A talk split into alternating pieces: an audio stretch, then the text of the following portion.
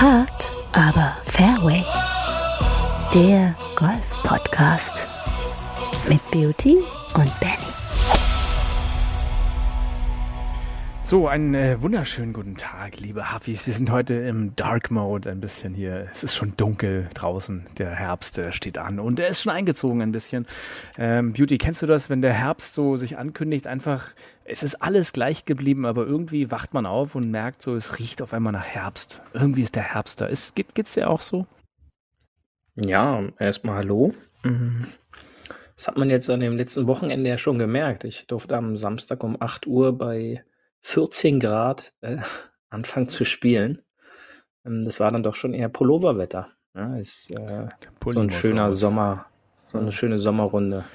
Ja, da kann man ja einfach unser Motto auch der Sendung anfassen, äh, an, an, anpassen, nicht anfassen, anpassen, nämlich Fakte Pullis. Also äh, das ist ja so ein Dove Pullis, haut ab, es ist noch nicht so weit. Äh, wir bleiben noch ein bisschen genau. da. Aber heute ist ja auch ein anderer wunderschöner Tag. Heute ist nämlich Tag des Eierwerfens, The Great Egg Toss Day. Also Tag des Eierwerfens. Und äh, ich glaube, wir werden heute mal ein bisschen äh, literarisch oder ähm, podcast-technisch ein paar Eier werfen. Heute, heute wollen wir mal ähm, ein bisschen weg von der PGA-Tour, die ja auch zu Ende ist, und vielleicht ein bisschen Lift-Tour machen. Ähm, heute, heute wird man ein bisschen über, über die äh, Clubmeisterschaften, die jetzt ja überall ausgetragen wurden, erzählt. Aber, aber erstmal wollte ich ja sagen, ich bin ja gerade wieder vom Elternabend aus der Schule zurückgekommen. Das ist ja auch so ein Thema, die äh, Lehrer auch gerne mögen, oder? Elternabend. Das ist, glaube ich, der schöne Moment, wenn gefragt wird, wer den Elternsprecher machen will und sich keiner meldet. Das ist so. Äh, ja.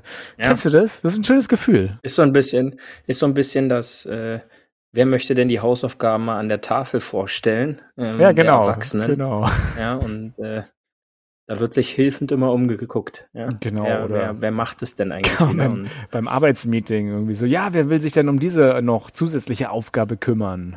Betretenes Schweigen. Ich glaube aber, das Bitterste genau. ist, das Bitterste ist, glaube ich, wenn du äh, dich dann doch irgendwie zur Wahl stellst und dann sich doch noch irgendjemand dazu äh, stellt und dann sind es drei Leute und du wirst nicht gewählt. Ich glaube, das ist das ja. Bitterste, wenn man beim, beim, beim stellvertretender Eltern, äh, Elternsprecher nicht gewählt wird. Ich glaube, diese Schmach, da gibt's nicht, nicht viel mehr, oder? so, nee, das oh, nicht geschafft. Da, da passt der Tag des, äh, was war's? Eierwerfens. Eierwerfens, ja. ja passt, passt gut, da ja? zu, zu 100 Prozent dazu, ja. Super. Ja gut, komm, ich nehme dich mal einen Abschlag, weil wir sind ja hier schon in, im Herbstmut und wir sitzen hier bei gedämmtem Licht. Ich hoffe, ihr äh, hört den Podcast auch in den Abendstunden oder noch in den Morgenstunden, wenn es noch so richtig schön dunkel ist und die Nebelschwaben, Schwaden, die Nebelschwaben, kennst du die Nebelschwaben? Die kommen hier aus Prenzlauer Berg immer rüber. Die Nebelschwaden noch so über die Landstraße ziehen oder über die, äh, über die Kreuzung, je nachdem. Ähm, ich nehme euch mal rüber an den Abschlag hier, denn wie gesagt, äh, die, die weißen Tees sind ja jetzt wieder gesteckt für die Clubmeisterschaft. Am Abschlag. Ja, und da stehen sie alle äh, aus den Clubs äh, und sind bei der Clubmeisterschaft dabei. Äh, endlich mal, endlich mal ein Ding, das brutto gespielt wird. Dazu gibt's ja bei, bei vielen Clubs auch noch die Netto-Clubmeisterschaften, klar. Aber ähm, das ist ja mal so ein ehrliches Turnier und eigentlich finde ich ja Clubmeisterschaften super, aber ich muss, ich muss mal hier offenbarungseidmäßig sagen, ich habe nicht mitgespielt und ich bin auch, ich bin auch nicht so der Ultra-Freund von. Ich werde vielleicht nächstes Jahr mal machen, aber irgendwie, ich drücke mich immer vor. Ich weiß nicht warum, Jutti, weil ich spiele irgendwie immer lieber die Pfannenrunden, keine Ahnung. Ich bin nicht für dieses kompetitive Spiel gemacht wie du. Da ist es halt, da, da ticken wir vielleicht ein bisschen anders. Aber hier im Podcast wollen wir ja auch beide Hörergruppen, nämlich die, die mitgespielt haben, die nicht mitgespielt haben, einfach mal vertreten und äh, ja, erzähl doch mal selber. Du, du hast ja natürlich mitgespielt äh, bei den Clubmeisterschaften. Wie war denn, wie war denn dein äh, Clubmeisterschaften-Wochenende? Ja, ich habe auch ein paar äh, Eierwurflöcher mit eingestreut, leider. Ähm, und äh, habe es wieder einmal geschafft, äh, sensationell Zweiter zu werden. Ich glaube jetzt schon das dritte oder vierte Mal. Herzlichen ähm, Glückwunsch. Ist äh, konstant bestätigt, ja, die Leistung. Du das bist einfach ein genau, äh, guter Spieler. Aber dazu, dazu muss man ja sagen, in eurem Club sind ja viele, viele gute Spieler. Muss man ja auch sagen. Ja, dieses Jahr war es äh, ein bisschen überschaubar. Hat nicht jeder mitgespielt aus unterschiedlichen Gründen. Ähm, aber ja, am Ende muss man es halt dann trotzdem gewinnen und äh, ich habe es wieder auf den zweiten Platz geschafft. Ähm, und äh, leider das ein oder andere ähm, Eierloch. Woran hat's äh, gelegen? mit- Woran hat's gelegen, fragt man sich später immer, ne? Ja, woran Ja. hat's gelegen? Also, Woran hat's gelegen? Woran hat's denn dass gelegen? die Sachen äh, wurden ja äh, mir nach der Runde auch von dem einen ähm, höheren Handicap erklärt, äh, warum man Sehr denn gut. dort und dort jetzt hingeschlagen hat. Ja, so, so ein bisschen ähm, wie wenn so ein Sonntags-Dorfkicker so einen anderen Spieler fragt, warum er denn diesen Fehlpass gespielt hat. ja, Ja, oder? Warum? ähm, Hätte man doch auch gleich richtig machen können, weil bei Barcelona machen die das doch auch immer richtig. Richtig, genau, ja. Und ähm, nein, drei, vier Schwungfehler gemacht, äh, in, in dem Moment jetzt, sag ich mal, vielleicht nicht dem Schlag so vertraut, wie man vertrauen sollte. Und dann kommt da der ein oder andere Fehler leider zusammen. Und ähm, der war dann in diesem Fall immer gleich kostspielig. Ähm, ist ja nicht immer der Fall, aber äh, war dann halt leider so. Und dann kam da leider das ein oder andere Double Bogey auf die Scorekarte, wo es jetzt wirklich nicht hingehört an gewissen Löchern. Und dann sammelt Ja. sich der Score dann leider so zusammen, dass, dass ich am Ende zweimal sieben über und einmal acht über gespielt habe. Hm, Ja. Es ist, wie es ist. Es ja. ist, wie es ist. Und das, das, deswegen gleich mal hier die Podcast-Frage. Wie geht man denn um mit dem zweiten und dritten und vierten Platz in so einem Turnier? Und wenn man vielleicht immer wieder Zweiter und Dritter und Vierter ist, wie, wie findet man die Motivation, beim nächsten Mal wieder ranzugehen und zu sagen, ich schaffe das? Und ich meine, das, das kannst du ja nach oben auch auf die PGA-Tour PGA weiter projizieren oder einfach sagen, aus meiner Sicht, wie ist es denn immer 30. zu werden oder 40. zu werden? Wie findet man da die Motivation, einfach wieder anzutreten und den Spaß dabei? Ist es einfach der Spaß an der, an der Competition oder dass man sagt, ach, vielleicht schaffe ich es ja nächstes Jahr, vielleicht läuft es ja dann, trainiert man besser hin da oder ähm, wie, wie ist jetzt dein, also ich kann ja verstehen, man ist frustriert, aber nach vorne geblickt, ähm, schaust du schon aufs nächste Jahr und guckst, was du anders machen kannst oder wie geht's dir jetzt gerade damit? Ja, im Grunde ist es ja wie auch jede andere Turnierrunde. Ähm, nur halt, dass, dass das dann halt unter den Titel jetzt äh, Clubmeisterschaften läuft und jetzt nicht meinetwegen irgendwie Herren-Golfrunde Mittwoch oder Monatscup oder äh, was weiß ich für, ein- für ein Turnier. Mm, Das ist dann halt eigentlich schon immer so ein Saisonhöhepunkt. Mm, Und da finde ich, dass man da als äh, Clubmitglied dran teilnehmen sollte. Denn äh, es ist nun einmal im Jahr und ähm, da war es bei uns im Club leider, dass es sehr überschaubar war, das Spielerfeld äh, von der Anzahl der Teilnehmer, m, was vielleicht unterschiedliche Gründe haben könnte. Was motiviert einen da? Einfach sich dem zu stellen, halt jetzt auch mal im Club mit allen anderen mitzuspielen. Ja, sei man, egal ob man jetzt äh, ein, ein, ein sehr guter Spieler oder jetzt halt so ein, so ein mittelmäßiger Handicap-Spieler. Ich glaube, der das Besondere ist, also bei uns, wir spielen dann 36 Loch am Samstag und äh, 18 Loch am Sonntag. Ja, ähm, Also schon was für dann die schon Kondition. Ne? Ja, also am Samstag hat um kurz vor 5.30 Uhr hat der Wecker, glaube ich, geklingelt oder 5.30 Uhr rum hat der Wecker geklingelt. Ähm, kurz nach sechs losgefahren, äh, um 8 Uhr, wie gesagt, äh, die erste Runde gespielt, um gegen kurz vor zwei ging die, die die zweite Runde los und dann war man, äh, weiß ich nicht, ich meine um, um kurz nach acht zu Hause. Ja. Und äh, das dann schon ein, ein, ein sehr langer Tag, den du dann auf jeden Fall am Sonntag merkst. Ähm, aber wie gesagt, das ist ja dann nur einmal im, im Jahr. Ja, und äh, dem, dem kann man sich stellen. Äh, da, da muss man versuchen, dann auch mal äh, sich durchzubeißen. Sicherlich, da ist dann vom Vorteil, wenn man so einen gewissen Fitnessstand, so einen gewisses, gewissen Fitnesslevel dann schon hat. Ähm, aber ja, das ist immer, immer was Besonderes. Und erstaunlicherweise waren jetzt die, die Scores äh, in der zweiten Runde am Samstag jetzt nicht so prekärend schlechter, als wie man vielleicht denkt, von der Kondition als, als in der ersten Runde. Und ähm, Mhm. das, das zeigt dann eigentlich schon, dass, dass das möglich ist, auch zu machen. Ja, äh, leider in dieser Jahreszeit geht dann hinten raus so ein bisschen bei dem einen oder anderen vielleicht eventuell das Tageslicht so ein bisschen aus. Aber äh, das liegt ja dann halt auch immer an der gewissen Spielgeschwindigkeit, die dann äh, bei dem einen oder anderen, der dann sich da eine höhere Zahl an einem Paar drei zum Beispiel dann zieht, äh, dann einfach zur Folge hat. Ja. Und äh, die Besonderheit zu den sonstigen Turnieren ist ja, dass hier mal zu Ende gespielt werden muss, jedes Loch. Ne? Das, das ja, Genau, kennen, ja. kennen ja nicht viele, die Turniere spielen, da wird man ein paar aufgehoben und gestrichen. Ähm, Ja, und äh, da, das muss halt hardcore zu Ende gespielt werden. Das heißt, wenn du den Ball auch nicht mehr findest, geht es halt zurück an die Stelle, wo der zuletzt wohl gelegen hat und ab da geht es weiter mit Strafschlag. Ne? Also es hält ja auch ein bisschen äh, zeitlich alles natürlich auf. Von daher, ja, klar, wenn du sagst, das Tageslicht geht dann irgendwann weg und die über, überschaubare Teilnehmerzahl, da kriegt man schon so ein kleines Gefühl, wie es auf einem äh, großen, ja, sag ich mal, Profiturnier auch so abläuft. Wobei, da ist ja auch jeder Schlag sich wichtig. Nur natürlich kommen dort weniger äh, Zehnen und Zwölfen vielleicht auf die Scorekarte, einfach durch die Erfahrung und die Klasse der Spieler, ne? Richtig, ja. Und da, die starten ja dann auch äh, von eins und zehn, äh, wenn, wenn so viele da sind. Und bei uns wurde halt äh, durchgehend von der Eins gestartet und äh, dann hat es natürlich so einen Rattenschwanz so ein bisschen hinten dran und wenn dann irgendwo halt äh, der Stau entsteht, ist halt immer noch leider das Problem des Durchspielen lassens. Ja, das äh, haben dann immer noch nicht so alle Spieler verinnerlicht. Äh, ich hatte jetzt das Glück, ähm, am Samstag in dem allerersten Flight zu spielen. Äh, demnach das heißt, war alle mussten auf keiner. euch warten. wir waren, äh, wir waren das Safety Car Flight, genau. Hier war der Stau. Und, und äh, nein, am Ende hatten wir dann, glaube ich, gute zwei, zweieinhalb spielbaren Vorsprung auf die Jungs, die hinter uns waren.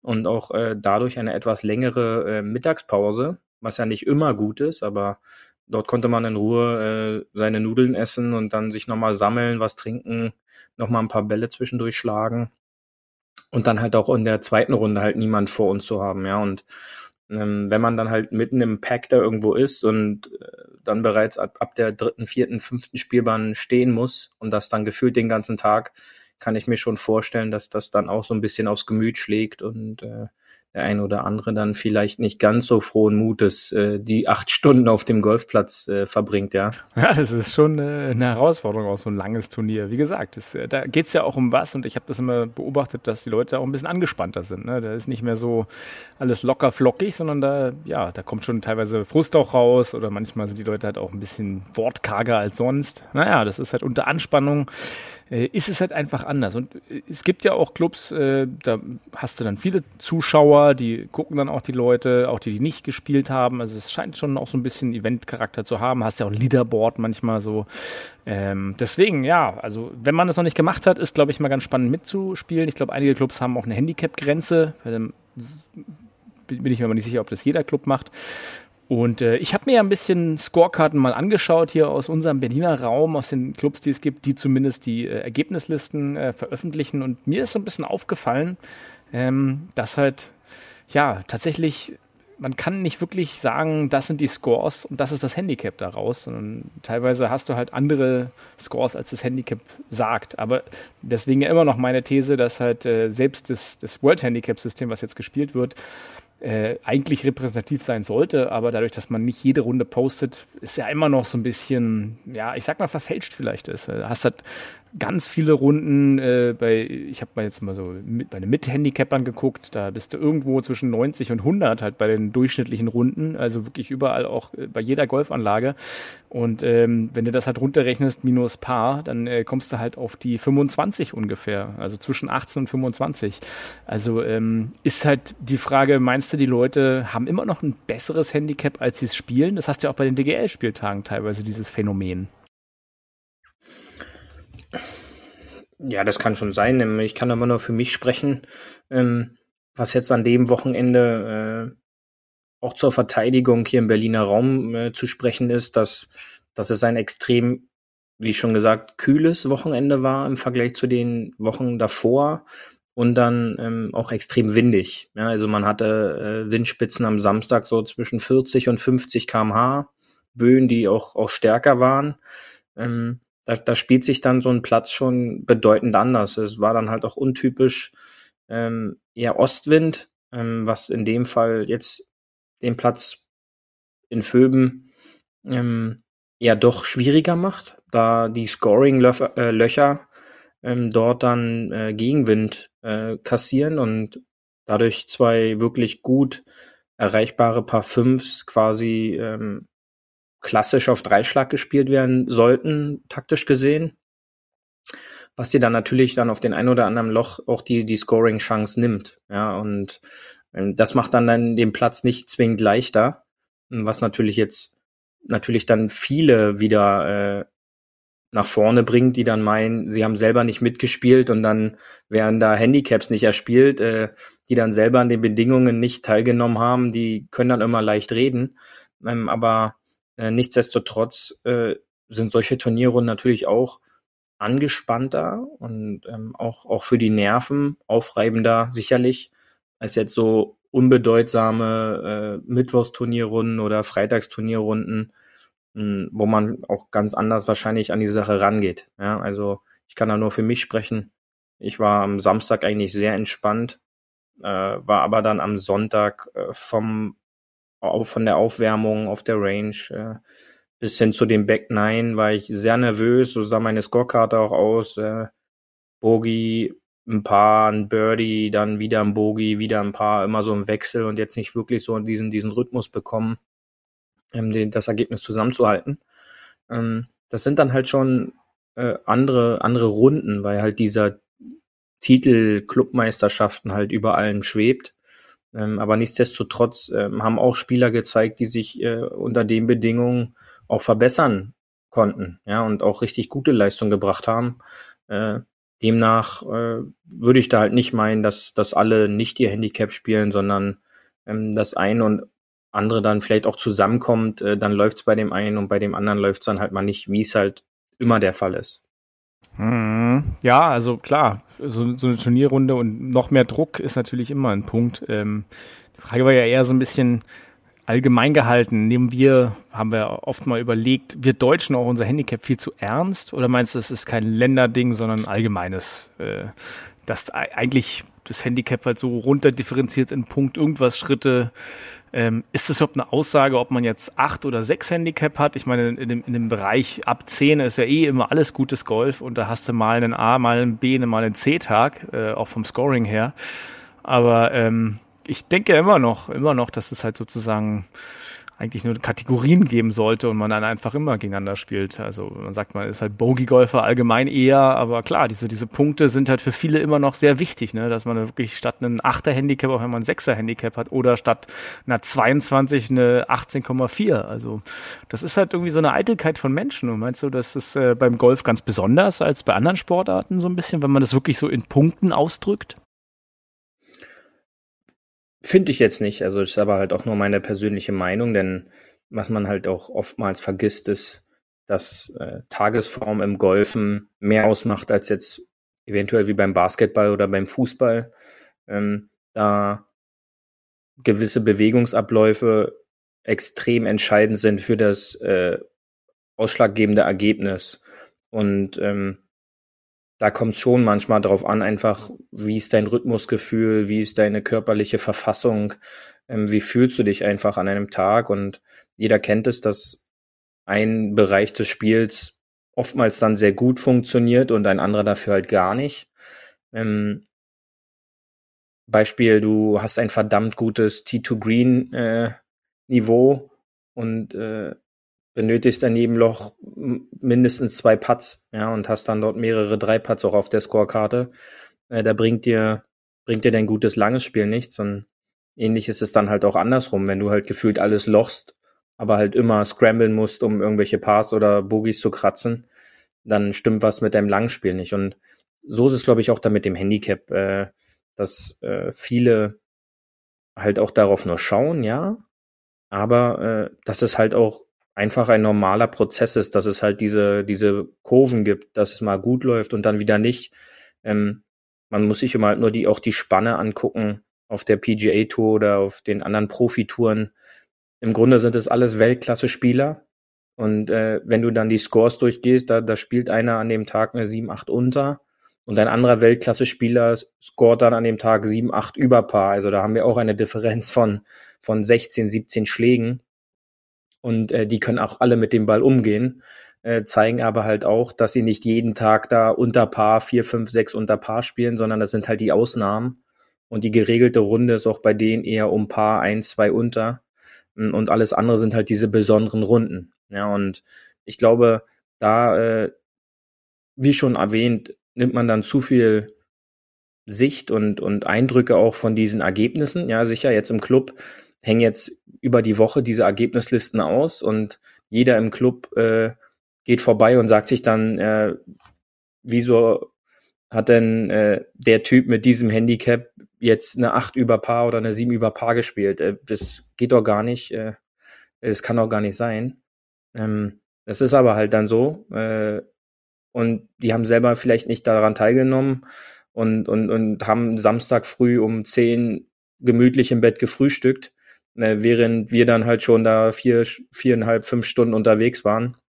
Dann, äh, ich habe Samstag tatsächlich um 10 ganz gemütlich gefrühstückt. Ja, ja das, ich weiß. Ja, ja ich war leider Und, verhindert. Ähm, leider. Also ich, natürlich, ich stelle mich natürlich immer der Herausforderung. Aber du, ist es nicht, ist es nicht eigentlich doppelt unfair, dass bei eigentlich bei Golf mit der, einer der schwierigsten Sportarten der Welt auch noch so eine konkrete Nummer hintergehangen wird und selbst Leute, die überhaupt nie was mit Golf zu tun gehabt haben, dich als erstes fragen, was dein Handicap ist, weil das man irgendwie mal gehört hat und dass da wirklich eine Nummer mit einer Kommastelle hintergesetzt wird, weil ich meine, ich kenne es eigentlich aus keiner anderen Sportart, also beim, beim Basketball, äh, beim Volleyball hast du zum Beispiel so Niveaus, Anfängerniveau oder fortgeschrittene Niveau, aber das war's dann halt oder F, F1, F2, das war's. Ähm, ich, ich kenne eigentlich wenig andere Sportarten, wo du individuell als Spieler so hart äh, an eine Matrix gesetzt wirst, wo man sagst, ich bin jetzt Handicap XYZ auf Gedeih und Verderb. Und dann äh, fragt dich wirklich auch Hinz und Kunz, was hast du denn für ein Handicap? Dann sagst du das und dann sagen die, ach, ist ja ganz gut. Oder sagen, aber ist es denn gut? Und dann können auch gar nichts mit anfangen. Also ist es nicht unfair, bei mit der schwierigsten Sportart der Welt auch so eine krasse Bewertungsgrundlage zu haben? Oder ist es sozusagen, ja, Dead Golf, weil es so schwer ist, ist es gleichzeitig auch so eine krasse Bewertungsgrundlage überhaupt möglich?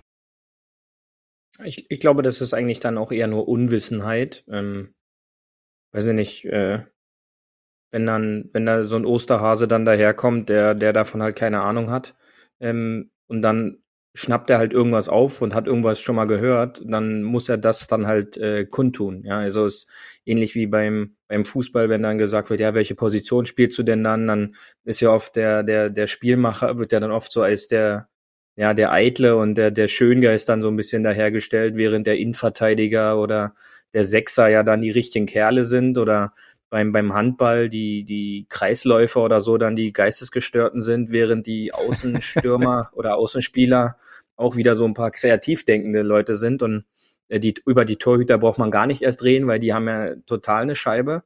Und ähm, so ist es, glaube ich, dann halt auch äh, beim Golf, weil halt viele ähm, einfach an Unwissenheit glänzen und die kennen eigentlich nur dann ein Handicap, äh, hast schon mal ein Hole in One gemacht oder wie viel Hole in One schlägst du in so einer Runde und das ist halt einfach äh, der Unwissenheit äh, geschuldet. Ja, ja, okay, aber, aber, aber jetzt von den Unwissen abgesehen ist es doch eigentlich auch, bist du ja sofort unter Druck, wenn dich irgendwer fragt, hey, spielst du Golf, was ist dein Handicap? So kommt das nächstes. Da bist du ja sofort unter Druck zu liefern und wirst ja sofort bewertet. Das meine ich ja damit, weil bei keinem anderen Sportart ja, hast du das doch. Ja, aber die meisten können ja damit gar nichts anfangen. Weil du kannst dann sagen 100 und ich könnte wetten, acht von zehn Leuten würden dann meinen so, ist das gut? Ja, weil, weil die halt ja, gar, ja, keine, gar keine gar keine Vorstellung davon haben. Und ähm, demnach, äh, man, man muss auch sich davon distanzieren können. Ja, das ist äh, ganz, ganz, ganz wichtig, ja, dass man da das nicht zu ernst nimmt und ähm, erstmal gucken, wie der andere dann reagiert, wenn man ins Gespräch geht. Also, wie gesagt, 100, na, von 100 Leuten denken ja auch immer noch wahrscheinlich 95, dass äh, Golf kein Sport ist und dass es nicht anstrengend ist. Und wenn man 14 Stunden am Tag dann draußen an der frischen Luft war, dass, äh, dass man dann eventuell müde ist äh, das ist doch ein schöner Tag, da, äh, da ist doch nichts dabei. Ja, aber jetzt von den, ähm, von den Uninformierten mal abgesehen, es gibt ja auch viele Informierte oder selbst unter Golfspielern ist ja dann so, ah, du spielst auch Golf oder aus einem anderen Land oder aus einer anderen Stadt und ja, man spielt Golf und wie gesagt, da hast du ja sofort dieses Bewertungskriterium, äh, ich, ich habe Handicap XYZ und das meine ich ja, das ist ja sofort eine Drucksituation, wo du dich halt so sofort bewährt, also du hast ja beim Schach vielleicht noch ein Elo-Level, wo du sagst, okay, ich bin jetzt dieses und jenes Elo-Können vom äh, Yeah. Vom Schach hier äh, oder in der Hundezucht, wie du gerade hörst, in der ich ja gerade wohne. Mhm. Äh, ich höre das schon, ja. da bist du halt, da musst du ja sofort abliefern, doof gesagt, mit einer Zahl. Und deswegen verstehe ich natürlich auch, dass man als Golfer ja eigentlich ein gutes Handicap haben möchte. Auch nicht zu gut, um sich äh, halt im Turnier da vielleicht auch mal eine Weinflasche abholen zu dürfen. Äh, und es ist ja, es ist ja der ewige Kampf so ein bisschen beim Golf, nämlich nicht nur mit dem Spiel an sich, was unglaublich schwer ist. Und wie wir schon oft gesagt haben, selbst die Pro Profis damit äh, strugglen, sondern dass du selber als Amateur halt auch durch dieses Handicap halt so einen gewissen Druck kriegst, zu sagen, äh, ich bin Handicap XYZ und muss ich mich so ein bisschen rechtfertigen, oder? Finde ich halt gar nicht. Ich glaube, ähm, jemand, der das halt wirklich macht, weil ihm das Spaß macht, der kann auch offen, ehrlich mit seinem Handicap umgehen. Jemand, der der Meinung ist, dass sein Handicap wichtig ist, um irgendwas zu repräsentieren oder sich darstellen zu können, der gibt dann auch gerne sein Handicap dann halt preis, wenn er der Meinung ist, dass man dann unter Druck kommt. Ähm, weil ist ja halt nur eine Zahl. Ja, ja, das äh, sagst du, das sagst du natürlich so leicht. Du hast ein wahnsinnig gutes Handicap. Du kannst natürlich immer glänzen. Ne? Also wenn, wenn man, wenn man halt rumfragt, was hast du für ein Handicap und jemand sagt 25, dann äh, wird dann tatsächlich in Gesprächen so, ja, ist ja noch nicht so gut. Ne? Also spielst du noch nicht so lange. Ja, aber irgendwas ist, kommt ist, ja ist sofort. Nah dem, kommt ja sofort dem Durchschnitt. Eine Bewertung. Ja. ja. aber es kommt ja immer ja, eine Bewertung. Halt, das meine ich. Ja, aber das, ich glaube, da sind wir Deutschen doch äh, sehr besonders drin. Ja. Ähm, wie halt auch die Engländer und so schön sagen, äh, nur der Deutsche ist äh, der Zahl nach dem Komma äh, so wichtig. Und ähm, so sind wir Deutschen da halt auch. Ja, die, da geht's halt ums Detail, um dass der dann halt 17,2 hat und nicht äh, 17, oder eine 17 oder 18. Nein, es ist 17,2 und das ist anscheinend äh, dem einen oder anderen sehr wichtig. Und äh, da muss man auch einfach damit leben. Ja, ich glaube, man muss sich auch so ein bisschen davon lösen können, dass man da sofort unter Druck gerät. Ja, also das ist, ist halt so, wie es ist. Ja, damit die Eierwerfer einen nicht abwerfen mit, ach, du bist der so und der. Aber ja, also wie gesagt, du wirst sofort halt ja in eine Kategorie reingeschoben. Und äh, selbst wenn man halt einen Handicap von 36 hat oder sowas, ich glaube, äh, muss man halt einfach lernen, dann in der Golfwelt damit umzugehen und sich vielleicht nichts draus zu machen. Vielleicht ist es ja auch irgendwie so ein, so, so, ein Test, der die Golfwelt so ein bisschen mit, mitbestimmt. Weil am Ende, wie gesagt, es gibt ja viele Leute, die haben dann plötzlich ein einstelliges Handicap und äh, denkst du so, Mensch, mit dem habe ich doch noch vor zwei Jahren gespielt, das äh, sah noch nicht ganz so einstellig aus. Und äh, wenn man dann wieder mit dem spielt, sieht es auch noch nicht einstellig aus. Von daher, das geht ja auch in die andere Richtung, dass man sich dann denkt, so, hm, naja, da hat das, hat das wahrscheinlich nötig, sich dann ein besseres Handicap zu machen äh, Selbstwertgefühl, äh, ja, das kennen wir ja auch mit den Sportautos, das ist ja die gleiche, gleiche Thematik so ein bisschen. So sieht's aus und ähm, unsere Huffis wissen jetzt auch, du bist in der Sparte nicht Clubmeisterschaftsspieler ähm, und ich bin in dieses der Sparte Jahr, dieses Jahr, ja, dieses ja. Jahr. Ich werde doch mal wieder mitspielen, wenn ich Zeit habe. Ist ja, aber ich bin immer ja für den für, das Fun-Turnier oder für den Fun-Event. Nein, jetzt ist es und ähm, Jetzt ist dann halt bloß die Frage, wärst du dann der Spieler äh, der PGA Tour oder wärst du dann jetzt der Spieler der Lift Tour? Denn ich glaube, da können wir direkt dran anschließen, denn mhm. Dustin Johnson hat da wieder was geschafft, was er bisher noch nicht geschafft hat. Na dann komm, dann gehen wir eine Runde hier zum Tourgeflüster Beauty. Paar 4 Tourgeflüster. Palina ist auf jeden Fall, äh, ja, ich glaube, Palina und DJ, da gab es ein schönes Meme mit dem Staubsauger. Da hat der Staubsauger erst ein bisschen Mehl eingesaugt und dann eine ganze Banane. Fand ich sehr lustig, musste ich lachen. und da hieß es, DJ hat gewonnen und da gibt's wieder viel Geld zu feiern. Also, ja, was hat, was hat DJ, also Dustin Johnson, einer der ersten großen Namen, die auf die Lift-Tour gewechselt sind, äh, was hat, was hat er geschafft, Beauty? Ja, ja, das erste Turnier gewonnen und äh, das Besondere daran war auch, dass es das erste Mal ähm, in einem Playoff jetzt äh, bei einem Lift-Turnier äh, passiert ist. Äh, bei einem Drei-Mann-Playoff äh, hat er es letztendlich geschafft, ähm, sich durchzusetzen und äh, damit seinen ersten Sieg äh, in der Einzelwertung und bereits ähm, einen weiteren Sieg für seine Mannschaft. Und ich glaube auch Pat Perez macht drei Kreuze wer auch immer auf die Idee gekommen ist, äh, ihn in die Mannschaft von Dustin Johnson zu stecken, denn so gibt's äh, gefühlt alle drei Wochen nochmal ein bisschen Taschengeld. Oh ja. ja, oh ja. Und da habe ich ein lustiges Meme gesehen, nämlich äh, die 1996er Bulls, die 2050er, 2015er Warriors und die 2022er Four Aces Golf Club. Ja. Das ist, das, da musste ich auch lachen. Also kurz, äh, natürlich ist DJ im Four Aces Golf Club, diesem äh, selbst, selbsternannten Teams äh, auf der Lift Tour, wie wir gesagt haben, erinnern uns an Pro Evolution Soccer hattest du mal, glaube ich, gesagt, Beauty mit diesen Fantasienamen. Ja. Also der Four Aces Golf Club äh, scored mal wieder und äh, es läuft natürlich und auch für Pat Perez, weil da kommt das Cash an. Ich glaube, DJ hat 4,5 Millionen gemacht mit dem Ding. Und ähm, gleichzeitig fand ich ja auch wieder schön, diese Side Notes von der Lift-Tour sind ja immer interessant, dass Cameron Smith, hast du gesehen, in so hochhackigen Schuhen erschienen ist zum Pressetermin. Mhm, mhm. in so weißen Lackschuhen, so hochhackigen weißen Lackschuhen. Also stylmäßig geht das nach vorne und gleichzeitig haben sie dann natürlich announced, äh, jetzt erstmals, dass auch äh, die Spieler mit kurzen Hosen antreten dürfen. Und das ist ja auch ein Novum, das gab es nie auf der PGA Tour. Von daher Richtig. kann man sagen, die Lift Tour verändert die Golfwelt. Ja, das äh, wurde jetzt in den Tagen vor dem Turnierstart in Boston dort äh, offiziell gemacht, dass in Shorts gespielt werden kann. Der eine oder andere hat äh, gleich die Chance genutzt und hat auch in Shorts gespielt. Ähm, Cameron Smith hast du angesprochen. Da zeigt sich halt auch immer direkt Qualität. 14 unter Paar, geteilter vierter Platz, Einschlag hinter Dustin, also fast noch ins Playoff gerutscht. Ähm, hat er direkt geliefert, ja, was man ja jetzt von anderen Spielern äh, für Mickelson als Beispiel äh, noch nicht sagen kann, der es ja wieder nicht unter Paar geschafft hat äh, vor Ort. Ähm, Braucht er nicht, hat ja jetzt genug Geld. nein, er tut sich da etwas schwer. Ähm, und ja, das denn erster Sieg äh, im Playoff, wie schon gesagt, gegen Aniban Lahiri und äh, Joachim Niemann. Ähm, und Tatsächlich, ja, das, das, Feld, das Feld wird, äh, wird qualitativ besser auf der Lift-Tour. Ne? Also die, die sind jetzt durchaus besser, ernstzunehmender ja. Konkurrenz, äh, Konkurrenz zur PGA-Tour. Wie, wie siehst du das? Ja, na, vor allen Dingen, wenn man jetzt einfach sieht, welche Spieler dort sind. Ich hatte irgendwie im Laufe des Tages auch eine Statistik gesehen.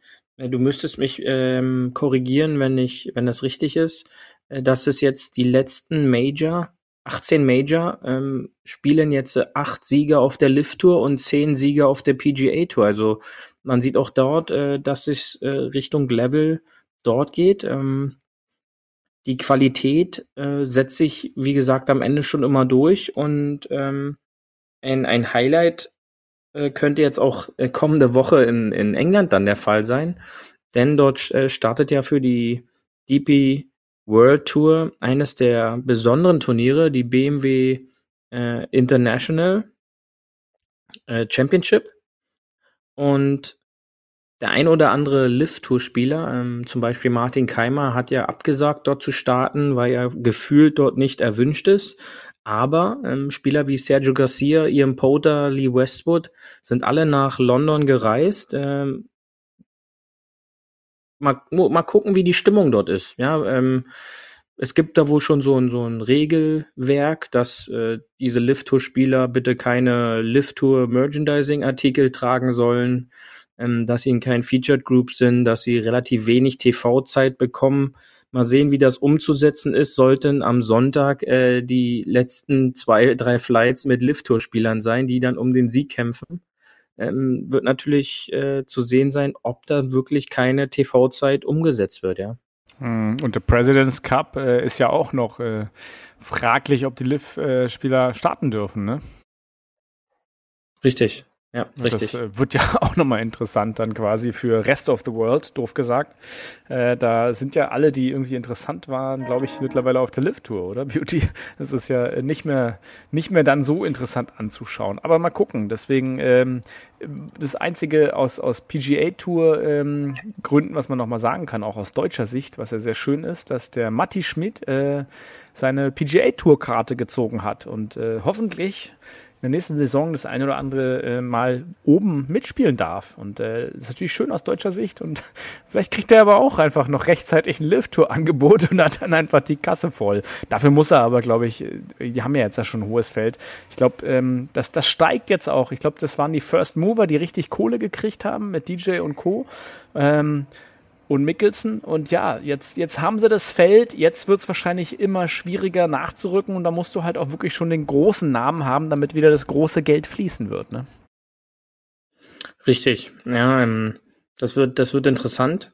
Ähm, das, äh, das, was wir auch schon mal angesprochen haben, ich glaube, so diese erste, die erste Runde ähm, der, der großen, ja, Payments ist durch. Ähm, jetzt hat man wahrscheinlich nur eine Chance, dass man jetzt in Augusta liefert äh, beim, beim ersten Major des Jahres, ähm, dass man dann relativ schnell noch auf diesen Radar aufspringt.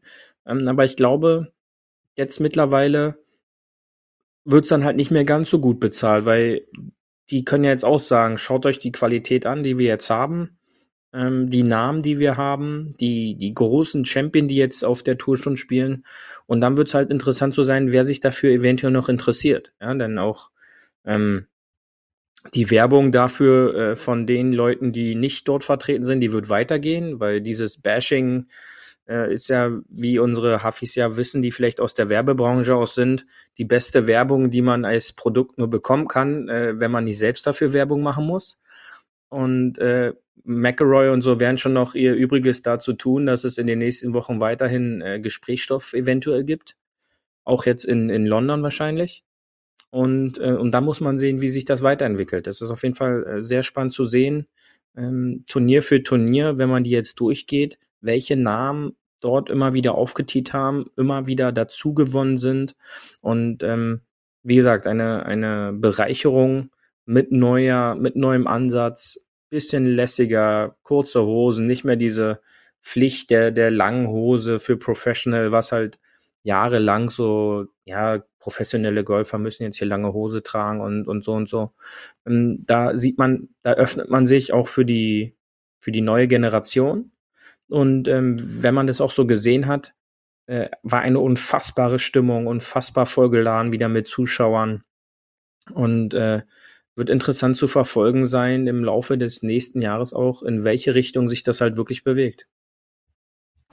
Da bleiben wir auf jeden Fall dran und ich habe jetzt noch eine schöne, lustige Kategorie für dich jetzt zum Abschluss, Beauty. Come on. Paar 3 Golf Gossip haben wir in letzter Zeit viel zu wenig Gossip gemacht. Deswegen, ich habe ich hab noch mal eine Sache, die mir eingefallen ist zum ganzen Handicap-Ding. Denn was man aus dem Handicap immer nie äh, lesen kann, ist, wie gut ein Spieler sich wirklich auskennt mit dem Golfspiel, dem Golfsport und der Golfetikette vor allem.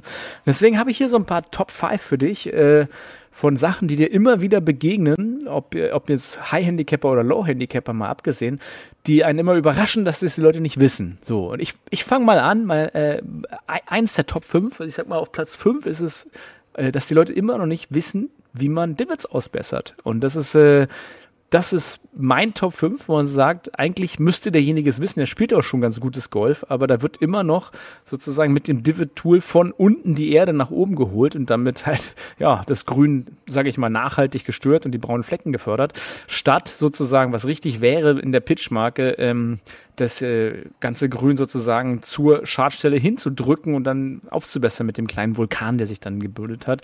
Und tatsächlich, was mich auch immer wieder überrascht, dass mein Ball auf den Grüns mindestens drei, vier Pitchmarken verursacht. Also da ist immer das ein oder andere Ding, was man immer noch findet, eine Pitchmark, die man ausbessern kann. Also das ist meine Top 5 Beauty. Was ist, was ist deine Top 4? Du darfst gleich weitermachen mit der 4. Auch am, am Wochenende wieder äh, mehrfach gesehen, die Problematik des Hakens im Bunker. Ich ähm, wusste, das kommt jetzt. Ich wusste es. Unser Hak-Experte. Ja, da, da waren wieder so ein paar Hobbygärtner unterwegs, äh, die, die nicht wirklich zur Ausbesserung der Oberfläche gesorgt haben, sondern es sah eher aus wie Umgraben im Garten oder äh, die Spargelernte äh, wurde dort durchgeführt. Ähm, das war dann schon teilweise sehr grenzwertig. Ähm, also ja, ne, diese unsorgsame, unliebevolle äh, Ausbessern, eher Verschlechtern äh, der Bunkeroberfläche ist dann halt immer wieder ein Thema und wird, glaube ich, auch in den nächsten 100 Jahren immer ein Thema bleiben. ja, das sollte ist, äh, es nicht, sollte es nicht Bunker geben, wo du dann auf den Knopf drückst, wo dann irgendwas aus, aus der Wand fährt und das dann übernimmt. Ähm, aber sonst äh, wird das, glaube ich, immer ein Thema sein. Ich glaube, die guten Caddies, die erkennt man daran, dass sie den Bunker besser hinterlassen, als er vorher war. Ne? Also das ist ja mhm. auch so ein Ding. Aber ja, ich habe ich hab letztens auf äh, Social Media gesehen, so eine, so eine Walze, die den Bunker einfach nur so umwalzt. Äh, das fand ich ganz spannend. Nicht eine Hake, sondern wirklich, da musste quasi nur über die Stellen gehen und dann sah das schon wieder gut aus. Aber auch wo die Hake liegt, ob innerhalb des Bunkers, außerhalb des Bunkers, da hat ja jeder seine eigene Philosophie zu und jeder Club sagt ja auch, nee, bitte im Bunker lassen oder Außenbunker lassen, damit die Greenkeeper schneller sind. Da gibt es halt auch unterschiedlichste Herangehensweisen. Ich glaube, da, das wird auch selten gelehrt, wie man einen Bunker richtig hakt, glaube ich. Da habe ich selten mal mhm. was von einem Pro gehört oder mal irgendwas gesehen. Es ist so wirklich so, jeder macht es anders gefühlt. Ja, leider ja. Und ähm, ich glaube, da ist die Aufklärung, äh, wer da in jedem Club äh, das A und O, ähm, vielleicht bei so einem Neujahrsempfang oder auch die Clubmeisterschaften dafür nutzen. Ähm, genau, nach der, so nach der Sicherheitsanweisung für den Feuerlöscher gibt es noch einen Bunker groß, da werden ja. sich alle freuen. Und ähm, das ist, das wäre, glaube ich, äh, das, das Beste. Ja. Okay, dann äh, kommen wir mal zu Nummer drei. Da bin ich ja wieder dran. Ähm, ich würde sagen, Nummer drei ist, dass viele immer noch ihren Ball falsch markieren oder gar nicht markieren oder irgendwas machen. Und ähm, das ist halt auch interessant, weil das ist ja gar nicht so schwer. Äh, auch die Regeln im, im, Scramble teilweise. Das ist halt da wird immer mal wieder der Ballmarker weggenommen und gepattet und der Gegner legt dann wieder seinen anderen Ball dahin, wo wohl keine Marke mehr da ist. Und dann wird immer komisch geguckt, wenn man sagt, so, sag mal, wo ist denn deine Marke? Ja, ach. Also da wird auch teilweise vorm Ball markiert, zur Fahne hin, neben dem Ball und dann, äh, was du vielleicht auch mal in den einen oder anderen Turnieren gesehen hast, die Ballmarke äh, wird dann schon unter den Ball geschoben, fast beim Wegheben, dass der so gefühlt ein paar Zentimeter eigentlich noch nach vorne geht. Ähm, also Ball markieren, das wäre so meine, mein, mein Platz Nummer drei. Was sagst du dazu? Ja, unterschiedlichste Arten da auch schon gesehen. Ähm, wo dann auch Leute denken, man, man bekommt es nicht mit. Ähm, aber ich glaube, jeder markiert den Ball nicht richtig, weil wenn man regeltechnisch sieht, ist es ja nahezu unmöglich, äh, den Ball wieder exakt auf die gleiche Stelle so zurückzulegen auf dem Grün. Ähm, aber sonst ähm, gibt da unterschiedliche Herangehensweisen. Die einen markieren davor, der links, der rechts, dahinter, was weiß ich, ja, äh, nutzen dann irgendwelche äh, Marken auf dem Grün noch aus. Das muss, äh, das muss dann jeder, muss dann jeder für sich sehen. Ähm, aber ja, markieren ist äh, auch immer eine, eine feine Sache. Dann, äh, du darfst, du darfst jetzt deinen dein Top 2 sagen, komm. Platz 2, was mir auch mal wieder auffällt. Äh, wie gesagt, äh, das Thema des äh, nicht durchspielen lassen. Jetzt sind wir wieder bei den Clubmeisterschaften.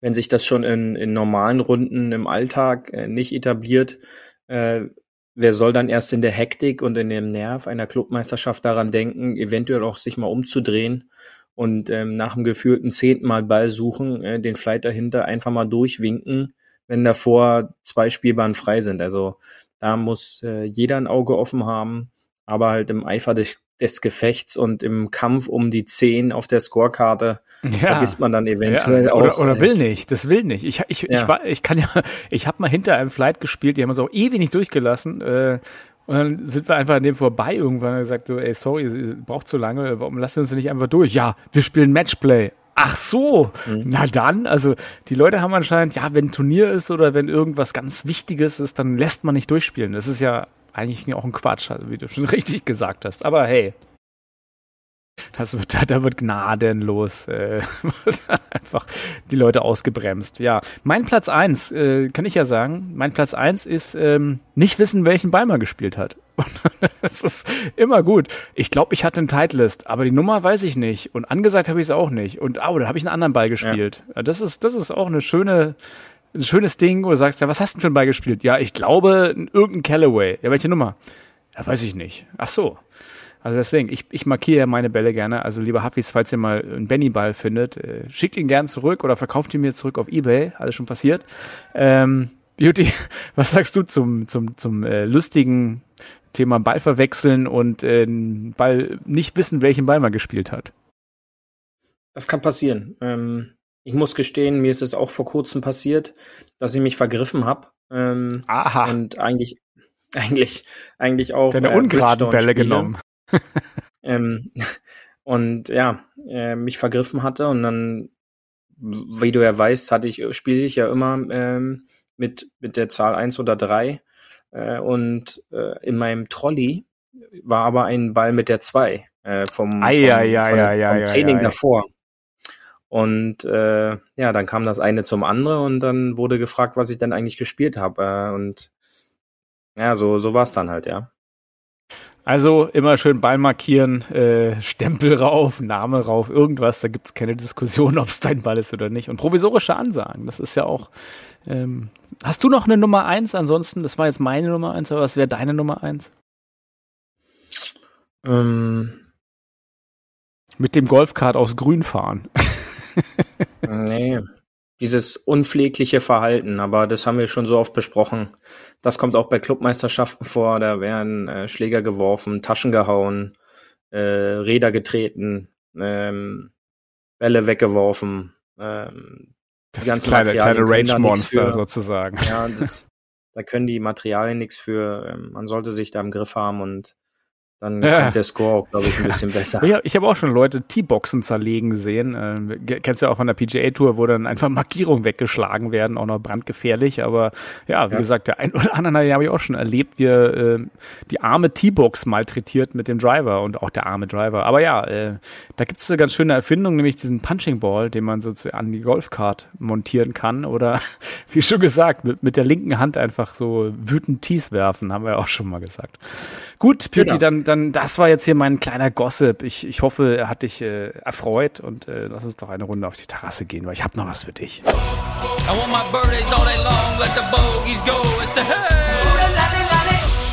Hole 19 auf der Terrasse.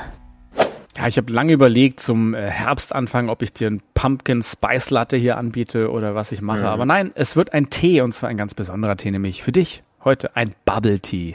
Du bist doch auch ein Bubble Tea Freund, oder? So diese leckeren Tapioca-Kügelchen äh, mit drei Sirups gemischt und äh, Tequila Sunrise Look. Das ist doch, das ist doch ein feines Ding, oder? Der Bubble Tea ist zurück. Mm. Ja, wenn der schön warm ist bei dem Wetterchen, dann würde ich auch, dann würde ich auch früh mm, um acht bei zwölf Grad auf den Platz gehen, ja. Also. Ja, ich glaube, der Bubble Tea, äh, ich dachte, er wäre tot, aber es kommen immer mehr Bubble Tea Läden jetzt. Also es ist, scheint wieder so ein Ding zu sein. Oder, oder die Geldwäsche äh, läuft nicht mehr so gut mit Nagelsalons. Jetzt sind es wieder die Bubble Teas geworden. Ich weiß es nicht. Aber im Golfclub, im Golfclub zum Glück noch nicht gesehen, den Bubble Tea. Den muss man sich schon auf dem Weg dahin holen und zwar im ausgesuchten Bubble Tea Laden eures Vertrauens. An der Tanke gibt es das natürlich nicht. So, und ähm, dann würde ich sagen, wem es noch nicht reicht, der kann sich auch einen Wodka in den Bubble Tea mixen, wie immer, oder äh, einfach den alkoholfreien Monat äh, September genießen. Ähm, ist wohl bei einigen so. Und ja, ich würde sagen, wir hatten wieder eine interessante Runde. Ähm, nehmt euer Handicap nicht zu ernst. Ich nehme meins eh nicht so ernst. Äh, Beauty, du hast eh so ein gutes, du, dich muss man gar nicht fragen. Und ähm, wenn es halt mal, wie gesagt, up und down geht, das ist normal im Golf. Und äh, ich glaube, man sollte sich nicht aus der Ruhe bringen lassen, dass halt im schwierigsten Sport, den es überhaupt gibt, wo alle Profis selbst versagen, dass dort äh, ja das Handicap nicht immer gespielt werden kann und es auch in Ordnung ist. Ansonsten Handicap ist nur im Kopf, das ist nicht echt, das gibt's gar nicht. Beauty, du hast die letzten Worte Richtig. der Sendung. Ich freue mich auf euch nächste Woche, liebe, liebe Huffis, und ähm, entlasse euch mit dem ewig zweiten, der zweitbeste Podcaster dieses Podcastes. Ähm, du bist der zweitbeste hier von uns, würde ich sagen. Und damit entlasse ja. ich dich in die das Nacht und freue mich und äh, verabschiede mich von euch. Bis bald. Ist, ist wieder sicher auf dem auf dem Podium und äh, ich gratuliere natürlich allen Clubmeistern und Clubmeisterinnen ähm, die ein erfolgreiches Wochenende hatten, auf diesem Wege auch nochmal. Ähm, Liebe geht raus, wir küssen eure Augen und äh, wir hören euch nächste Woche wieder.